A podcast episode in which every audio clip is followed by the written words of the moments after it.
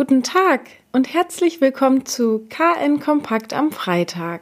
Sie haben ganz richtig gehört, Corona Kompakt ist nun KN Kompakt. Alle wichtigen Corona-News gibt es hier weiterhin, aber eben auch weitere Neuigkeiten, die Ihre Region betreffen. Die Ministerpräsidenten einigten sich im Gespräch mit Kanzlerin Angela Merkel grundsätzlich darauf, dass Großveranstaltungen bis Ende Oktober verboten bleiben. Ausnahmen sind aber möglich. Nach den Worten des Kieler Regierungschefs Daniel Günther könnten ab dem 1. September wieder Großveranstaltungen stattfinden. Unter der Bedingung, dass die Hygienekonzepte eingehalten werden und es die Möglichkeit zur Kontaktverfolgung gibt. An den Planungen für die Kieler Woche, die auf den 5. bis 13. September verschoben wurde, ändert die Entscheidung von Bund und Ländern nichts.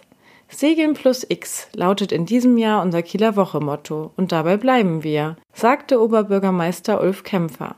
Dazu zählt auch die geplante Windjammerparade. Das aktuelle Konzept basiere bereits auf den Vorgaben, die bis zum 31. August gelten und nun verlängert werden. Veranstaltungen mit mehr als 1000 Personen werde es bei der Kieler Woche ebenso wenig geben wie große Bühnen und Eventflächen. Rund um die sportlichen Wettkämpfe sollen mehrere kleinere dezentrale Veranstaltungen angeboten werden, die möglichst im Freien stattfinden sollen. Außerdem werden einige Events und auch Konzerte ins Internet verlagert.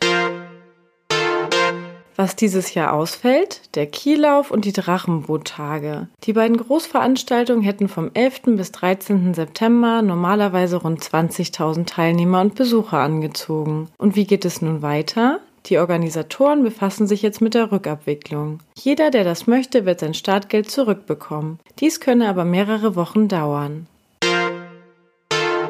Millionenfach ist die neue Corona-Warn-App seit ihrem Start diese Woche heruntergeladen worden. Doch viele Bürger, die sie gerne nutzen würden, können das nicht tun, weil ihr Smartphone dafür zu alt ist. Denn die Corona-Warn-App erfordert mindestens das Betriebssystem iOS 13.5 oder Android 6. Betroffen sind ausgerechnet ältere Menschen und Personen mit niedrigem Einkommen. Wir wünschen Ihnen ein schönes Wochenende. Weitere Neuigkeiten aus Kiel, Schleswig-Holstein und der Welt finden Sie jederzeit unter kn-online.de.